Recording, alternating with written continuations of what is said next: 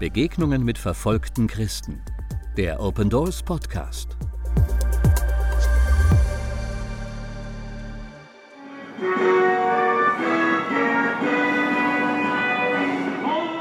Ein Land, aus dem kaum Nachrichten dringen und in das kaum Informationen gelangen. Was die Welt vom Regime gezeigt bekommt, wirkt surreal. Offizielle Bilder und Videos aus Nordkorea zeigen lachende Gesichter, tanzende Menschen. Frauen, Männer und Kinder, die sich vor dem großen Monument Manchudae verneigen und Blumen hinlegen. Das Monument ist ein überdimensionales Bildnis von Kim Il-sung und Kim Jong-il, die politischen Führer, die vor Kim Jong-un an der Macht waren. Sie sind auch gleichzeitig dessen Vater und Großvater.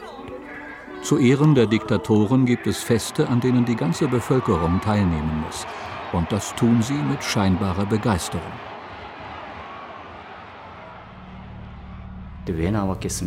Warum ich Nordkorea verlassen wollte?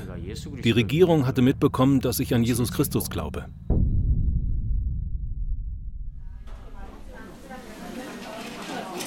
Wie das Leben der Bewohner in Nordkorea wirklich ist, davon wird nur selten berichtet, aus Angst vor Strafe.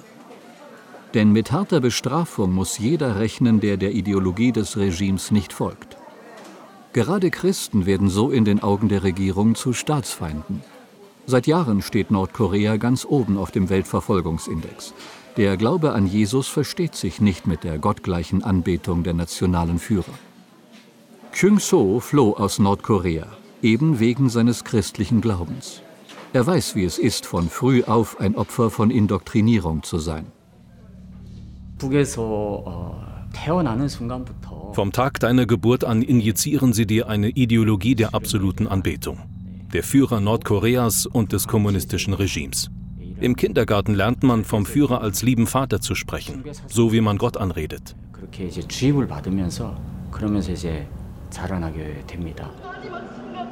Die staatliche Indoktrinierung will nicht nur ein perfektes Bild von Kim Jong-un zeichnen, es bringt den Kindern von früh an auch bei, wer die Feindbilder des Volkes sind. Zu diesen gehören auch Missionare und Christen.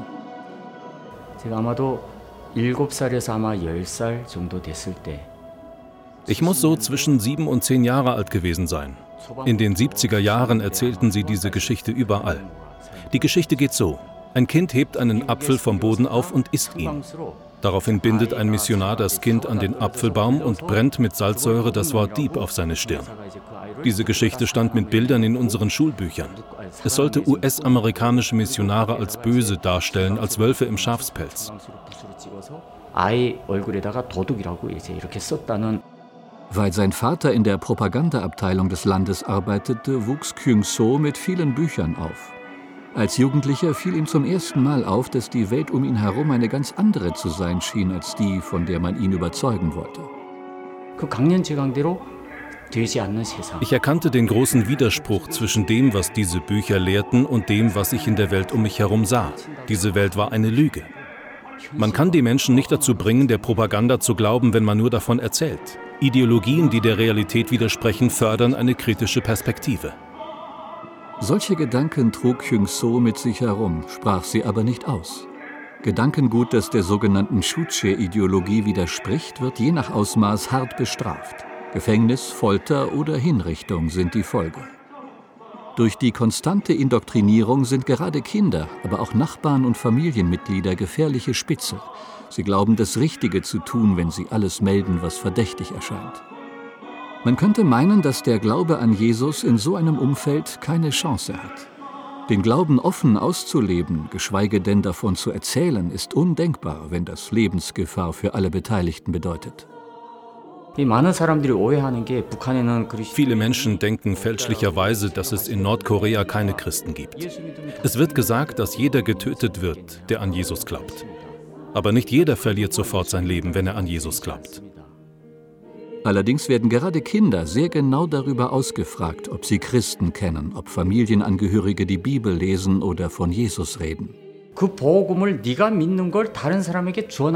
Es ist illegal, jemandem von seinem Glauben zu erzählen.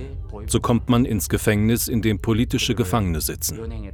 Die nordkoreanische Regierung hat keine Möglichkeit zu prüfen, ob eine Person an etwas glaubt. Sie wissen nicht, was in deinem Kopf ist. Es ist schwierig, daraus ein Verbrechen zu machen. Sie können sich Kirchenregister, Mitgliederlisten und gemeldete Kirchenstandorte ansehen, um dir dein Christsein nachzuweisen. Aber sie werden dich nicht eines Verbrechens beschuldigen. Es sei denn, du erzählst jemand anderem von deinem Glauben. Und genau das geschieht gerade in Nordkorea. Das Evangelium wird heimlich erzählt. Die Untergrundgemeinde wächst. Trotz der Gefahr gibt es nordkoreanische Christen, die heimlich ihren Glauben an Jesus weitergeben. Als Kyung-so zum ersten Mal einen Christen traf, war er 20 Jahre alt. Unter allen Gesichtern in Nordkorea stach sein Gesicht besonders freundlich heraus. Deshalb bin ich auch auf ihn zugegangen und habe mit ihm gesprochen. Eigentlich haben er und ich einen ganz anderen sozialen Status. Er war bei der nordkoreanischen Regierung als Christ bekannt und sie hatten ihn im Blick. Ich gehöre einer Familie an, die für die Überwachung solcher Menschen verantwortlich ist. Unsere Familien waren also auf gegnerischen Seiten. Und trotzdem erzählte er mir von Jesus. Immer wenn wir sprachen, redete er über Hananim, also Gott. Ich wusste erst nicht, was er meinte. Himmel und Gott sind das gleiche Wort. In Nordkorea kannst du nicht öffentlich von Gott sprechen. Selbst wenn du von Hananim sprichst, versteht man darunter eine Klage gegen den Himmel. Ein Name für Gott existiert offiziell nicht. Als ich ihn fragte, wovon er redete, erzählte er von Gott. Als es regnete, sagte er sowas wie, Gott schenkt uns Regen. Und ich sagte dann, natürlich fällt Regen vom Himmel. Was soll sonst vom Himmel fallen? Vom Himmel fällt immer nur Regen. Er sagte, nein, Gott schenkt uns den Regen. Er unterschied Gott vom Himmel. Also fragte ich ihn, was er mit Gott meinte. Das war ungefähr zu der Zeit, als wir uns zum ersten Mal trafen. Danach sprachen wir immer wieder über Gott, wenn wir uns sahen. Auf diese Weise erfuhr Kyung-so von Jesus und begann an ihn zu glauben. Damit war er automatisch in größter Gefahr. 네, 저는 als jemand, dem das Evangelium anvertraut wurde, konnte der Glaube an Jesus jetzt jederzeit mein Ende bedeuten. Ich sagte ja schon, dass meine Familie einen hohen Status hatte. Die nordkoreanische Regierung würde mich für den Glauben deshalb nicht einfach so umbringen. Auch wenn ich mit schmerzlichen Folgen rechnen müsste, würde nur ich allein sie spüren. Ich habe mich dazu entschieden, trotzdem an Jesus zu glauben. Aber bei jemandem, der von Jesus erzählt, könnte die ganze Familie in ein politisches Gefängnis gebracht werden. Er selbst könnte hingerichtet werden. Ich persönlich kenne drei Personen, die vom Staatssicherheitsdienst wegen der Verbreitung des Evangeliums hingerichtet wurden. Vorschriften besagen, Christen gelten nicht mehr als vom Glauben abzubringen, auch wenn sie inhaftiert sind. Kyung-so wusste von den Gefahren für ihn und seine Familie. Eines Tages wurde er festgenommen und verhört. Das Ziel, Informationen über andere Christen herauszubekommen. Doch Kyung-so blieb standhaft, trotz Folter. Auf keinen Fall wollte er die Untergrundgemeinde verraten. Er wurde von einem Bürgergericht verurteilt. 그런데 그 중에 누구도 이제 그런 소리를 외치는 사람이 없었습니다. Das Bürgergericht ist beängstigend. Hätte jemand gewollt, dass wir vor ein Erschießungskommando kommen, hätte er nur aufstehen müssen und schreien, Sie sind Volksverräter, erschießt sie. Wir wären sofort erschossen worden. Bei unserem Prozess hat niemand so etwas gerufen. Es wurde nicht im Vornherein bestimmt, dass wir erschossen oder inhaftiert werden.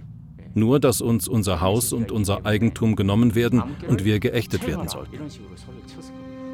Für Kyung-so war es ein Zeichen Gottes, dass ihm sein Zuhause genommen wurde, er aber am Leben blieb. Er beschloss, mit seiner Frau zu fliehen. Als ich mein Zuhause verlor, habe ich gedacht, Gott wollte wohl nicht, dass ich dort lebte. Er will mich nutzen, um der Welt von den verfolgten Christen zu erzählen. Die Christen in Nordkorea leben vom Gebet der Christen weltweit. Ihre Standhaftigkeit und ihr Glaube werden auf eine harte Probe gestellt.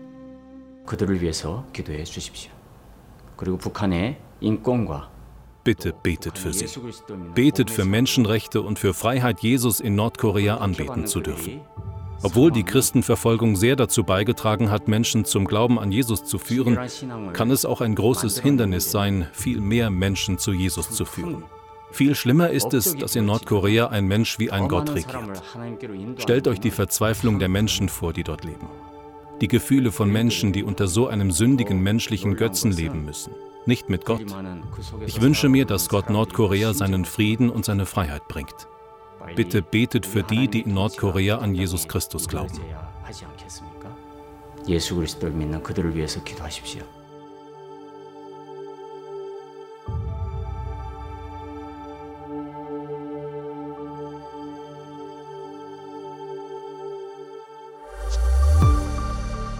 Besuchen Sie unsere Website www.opendoors.de und erfahren Sie, wie Sie verfolgten Christen helfen können.